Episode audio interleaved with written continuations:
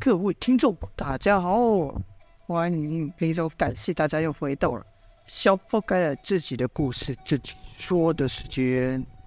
今天继续为大家讲小作长篇武侠，墨者为王啊。接着前面说到，姚建轩被鬼蝙蝠踢得负伤倒地啊。童风见状，立刻担心的问道：“师兄，师兄，你没事吧？”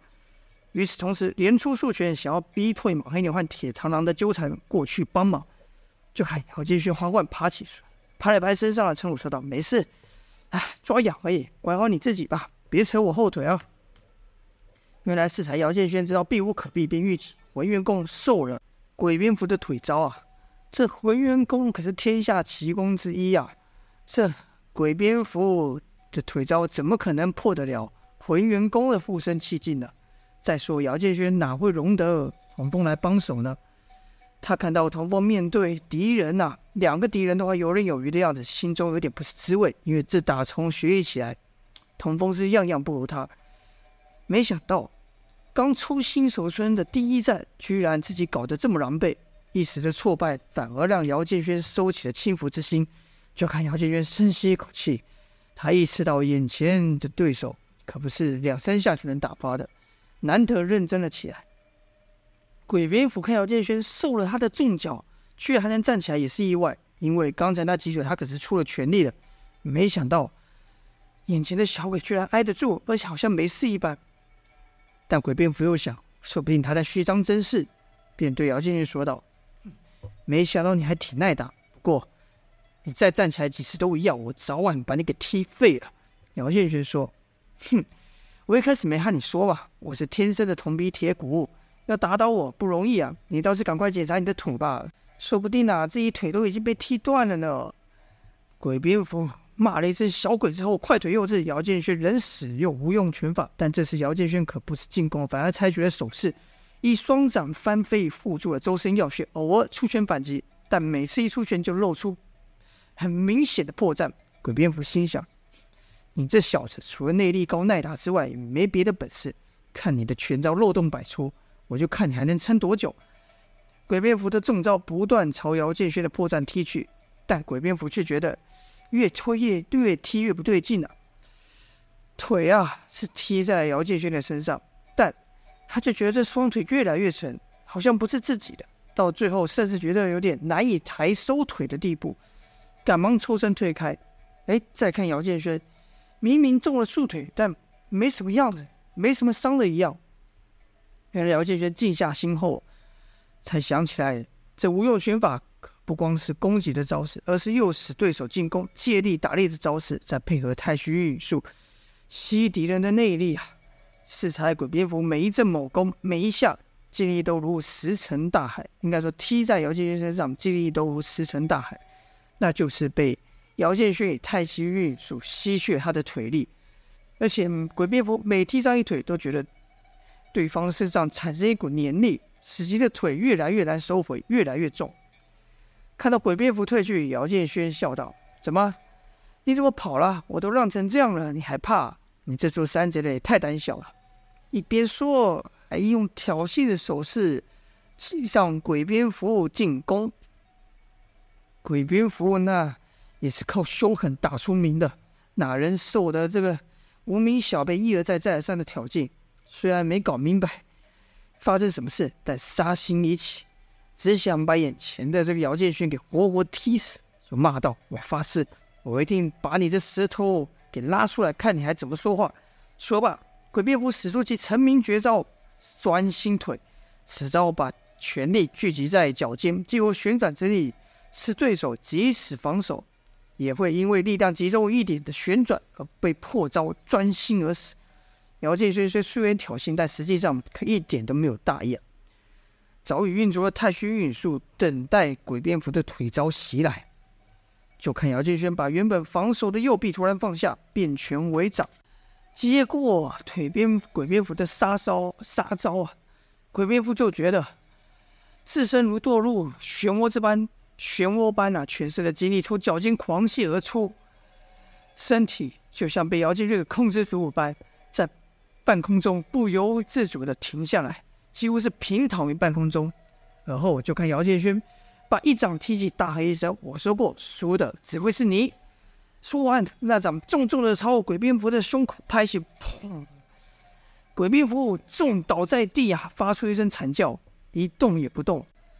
这场鬼蝙蝠与姚建轩的打斗，也就是姚建轩初出江湖的第一战，以姚建轩获胜告终。好了，这边刚才光说姚建轩呢，把镜头转到童风这边。童风这边面对也不简单呐、是他是和莽黑牛还铁螳螂双战，但莽黑牛即使面对童风，他也没有忽略了另外一个少年姚建轩。起初莽黑牛看鬼蝙蝠占上风，占上风啊。没想到转瞬间就被打倒。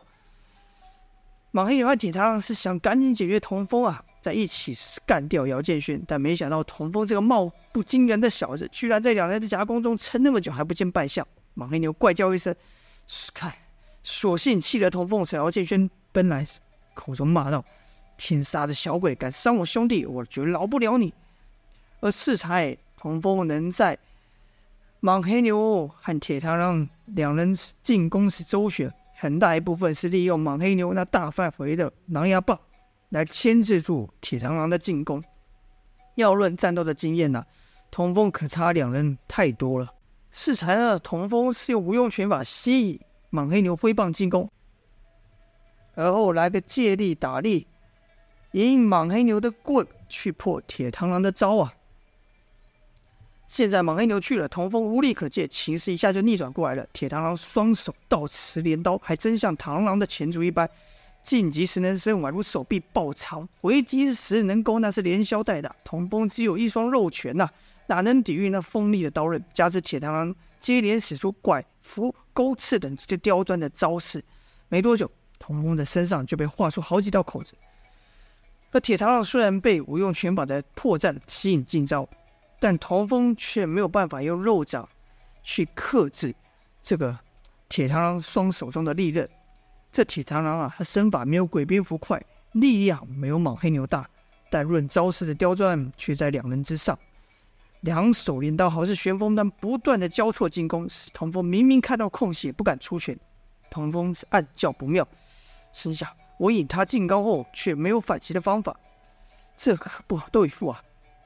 铁螳螂看童风身上的破绽越来越多，可而且伤口越来越多，逐渐没有还手之力，便说：“想把我挑我们的债来当英雄，这种不知死活的家伙，不知砍几个去了。待我把你的肉一片片削下之后，你就会后悔有这种天真的想法。”话音未落，铁螳螂就钻到童风的身边，手一回收，刀一回旋，朝童风的后腿砍去。童风赶忙用缩腿避开，后仰翻身想避开此刀，可落地时却仍感到一阵从疼痛。原来还是中刀了。好在啊，刚开始交手时，童风就使出乾坤镜帮马黑牛给震退。到现在，铁螳螂都没能搞明白，童风这小小的身体怎么能发出这么大的力量，而有所顾忌，不敢太过于接近童风啊。所以螳螂刀划过就退。要是平常啊，铁螳螂刚才那一刀就能把童风的脚筋给切断。但如此几下，如此反复几下，童风的身上也多了好几道口子。铁螳螂慢慢的占了上风，心想：这小子除了偶尔能发出那奇怪的巨大的劲力之外，似乎也没什么厉害。便问道：“快说，是谁指使你们两个来的？”因为几番交手，铁螳螂看童风内力似有奇特之处，疑似背后有高人指点。这打狗都还得看主人呢。得如何处置童风这和这两个闯寨的少年，还得是他背后是什么样的来头而定。童风就回道：“没人指使。”铁螳螂就问：“没人指使？你们吃饱太闲了吗？”哪知童风却反问道：“你们知道你们这做的毒药害死多少人吗？”铁螳螂说：“笑话，这买卖是一个愿打一个愿挨。再说你家有人吃吗？”童风摇摇头说：“没有。”铁螳螂说。那害了多少人，又与你有屁关系？你有什么资格出头？童风回答道：“天下人便管可管天下事。”铁螳螂笑道：“好一个傻子，居然跟我说这种鬼话！”铁螳螂见问不出所以然来，心想：先把眼前的小子拿下当人质，在背后那人徐乃当做筹码，就算了。适才两人说话之际啊，铁螳螂攻势频频，童风的身上又多了好多的伤，不禁有些慌了，目光就盯着铁螳螂那刀。这不看还好，这一看啊，只觉得铁螳螂这刀沾之在前，呼之在后，一会从上攻来，一会朝地翻滚砍其下盘。童风被铁螳螂搞得是头昏眼花，脚下也不一个不注意，被一个石头绊倒，跌倒在地。看童风跌倒，铁螳螂自然不会放下这个好机会，挥刀攻来，同时讥笑道：“哼，让你强出头，天下人管天下事。”现在你管给我看呢！童风人坐于地，铁螳螂就无法再上腰下钻，等于少了上下的方位可以进攻，便只能绕在童风的四方伺伺机而攻。这下童风反而看清楚对方的身法，明白了什么，目光不再盯着铁螳螂的刀。铁螳螂认为童风败下已定，便不再留力，镰刀双双落下，欲一招把童风的肩膀给卸去。可是。在刀要滑落之际，一声嗷叫之声伴随着两道鲜血翻身而出，铁螳螂的手掌上居然多出了两个伸到剑口的洞口。原来童风刚才虽然身中许刀许多刀，但刚才一摔才发现中刀处都在后方。铁螳螂惯从前面以复杂的刀法混淆世界，而后从后方攻击。眼看铁螳螂使出全力，当真生死一瞬，童风的脑中浮现的。是他爷爷童月以龙爪手破敌冰刃的画面。他虽然没学过墨家功夫，但当日的情景呢、他是怎么也不会忘记。情急之下，不由自主的就使出来了。加上文元功的内劲啊，这铁螳螂哪里受得了？两手重创之际，连刀都拿不住了。这一场童风初出茅庐对上铁螳螂的一战，就算是童风获胜了。而当童风和铁螳螂激战之时，姚建勋面对的是极度愤怒、气势汹涛的大寨主莽黑牛啊！适才姚建轩和鬼蝙蝠一番交手，是其首次把太虚运术用于实战。败了鬼蝙蝠后，姚建轩对这门功夫更更加有信心。而莽黑牛朝姚建轩攻来时，一句废话也不说，狼牙棒直接朝了姚建轩的头上砸下。姚建轩则说道：“避开这一招后，说道：‘大块头，你急什么？’”本少侠和你们这群山贼不一样，不会动不动就取你性命的。你的兄弟没死。说话时呢，已用太虚运术缠住了马黑牛的棒子。马黑牛越使劲，使劲劲越大，就越难控制自己。才不过挥了几棒，整个人就如陀螺般身不由己的被姚建轩牵着走。若只是招式被此没用也就算了，令马黑牛更惊讶的是，自身内力犹如洪水般倾泻而出。马黑牛暗想：这小子的功夫。可比刚才那小子更加邪门，要这样下去，不用多久，自己内力就要被这小子给吸干了。